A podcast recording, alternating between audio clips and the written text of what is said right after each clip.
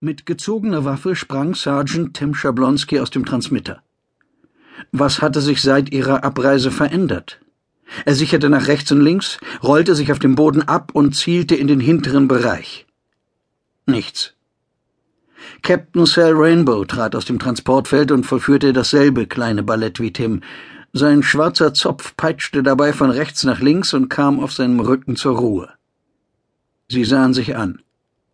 Der Raum war fast völlig dunkel, doch die Restlichtverstärker ihrer Helmvisiere verstärkten das schwache Leuchten, das vom Transmitter ausging. Wirkt sicher, sagte Rainbow. Tim nickte. Sie ließen beide ihre Strahler sinken und atmeten durch. Anscheinend war der geheime Raum nach wie vor unentdeckt. Das war nicht selbstverständlich. Sie hatten vor über 50.000 Jahren die Vergangenheit manipuliert, ohne die Auswirkungen auf die Gegenwart abschätzen zu können. Es hätte gut sein können, dass sie bei ihrer Rückkehr mitten in eine Horde mordlüsterner Postbis hineinmarschierten. Tim war froh, dass es nicht so war. Nicht, weil ihm vor dem Kampf bange gewesen wäre. Er war in seinem ganzen Leben keinem Kampf aus dem Weg gegangen aber er hatte noch immer höllische Kopfschmerzen wegen der verdammten Zeitreisekrankheit, dieser temporale Nekrose. Und ihm war kotzübel. Infolge der Nebenwirkungen ihres Trips in die Vergangenheit war er nicht gerade in bester Verfassung, um sich ein Feuergefecht mit beinahe unbesiegbaren Maschinenwesen zu liefern. Cell machte einige Schritte in den Raum hinein. Hat sich hier überhaupt etwas verändert? fragte er. Anscheinend nicht, sagte Tim. Im Grunde war alles so, wie sie es zurückgelassen hatten. Ein leerer, zurzeit halbdunkler Raum, der Transmitter in seinem Zentrum und ihre beiden Verbündeten, die Posbis, Kaveri und Atju. Auf der Flucht vor deren durchgedrehtem Artgenossen Ashra hatten die beiden die Menschen hierher geführt, sie durch den Transmitter geschickt und sich dann augenscheinlich abgeschaltet. Wie lange waren wir weg? rätselte Sel. Tim zuckte nur mit den Schultern. Periroden trat hinter den zwei Soldaten aus dem Transmitterfeld. Sein Thermostrahler hing gesichert an seinem Gürtel, stellte Tim missbilligend fest. Nicht einmal den Paralysator hatte der Protektor in der Hand. Roden war wieder einmal leichtsinnig. Schauen Sie nicht so, Mr. Schablonski. Roden lächelte. Sie hatten dreißig Sekunden Vorsprung.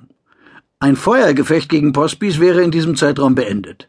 Entweder hätten Sie dank des Überraschungseffekts gewonnen, dann bräuchte ich keine Waffe, oder Sie hätten verloren und der Gegner wäre gewarnt. In dem Fall wäre es nicht klug, ihm mit gezogener Waffe entgegenzutreten. Das war nicht von der Hand zu weisen, musste Tim sich eingestehen. Er hängte seine eigene Waffe an den Gürtel, allerdings ohne die Sicherung zu aktivieren. Auch die Paralysewaffe an seinem linken Oberschenkel blieb einsatzbereit. Wo ist das Transmitterfeld leuchtete ein letztes Mal auf und Tani Hanafi betrat den Raum. Damit war Tims Frage schon beantwortet. Roden hatte ihn vor dem Einsatz gebeten, ein Auge auf die zierliche Mutantin zu haben. Zum einen besaß sie wenig Einsatzerfahrung, so dass ein Leibwächter keine schlechte Idee war. Zum anderen, und Tim hatte den Verdacht, dass Roden dies deutlich schwerer gewichtete, sollte Schablonski die Frau vor sich selbst schützen. Und das ganze Team gleich mit. Die kleine Asiatin war ein Sicherheitsrisiko. Sie litt immer wieder an lähmenden Angstattacken, die sie handlungsunfähig machten, was ungünstig war, wenn der Erfolg einer Mission von ihrer Gabe abhing, sich durch feste Materie hindurch zu bewegen. Bisher aber hatte sie sich exzellent geschlagen, trotz der Verfolgung durch feindliche Roboter, trotz der psychisch belastenden Reise in die ferne Vergangenheit und trotz der heftigen körperlichen Nebenwirkungen des Zeitsprungs, an denen Tim selbst ganz schön zu knabbern hatte. Tani war in diesen Tagen auf jeden Fall in seiner Achtung gestiegen. Sie stieg die zwei Stufen von der Transmitterplattform herab. Dann gaben ihre Beine nach. Sie griff nach dem deaktivierten Atju und hielt sich fest. Tim sprang an ihre Seite, um sie zu stützen. Sein Schädel dröhnte bei der plötzlichen Bewegung. Es geht schon, ich brauche nur einen Moment. Tani Hanafi lächelte zu ihm hoch. Bereits Tim war mit 1,67 Meter nicht gerade ein Riese. Tani war noch mal fast einen Kopf kleiner. Okay, er lächelte zurück.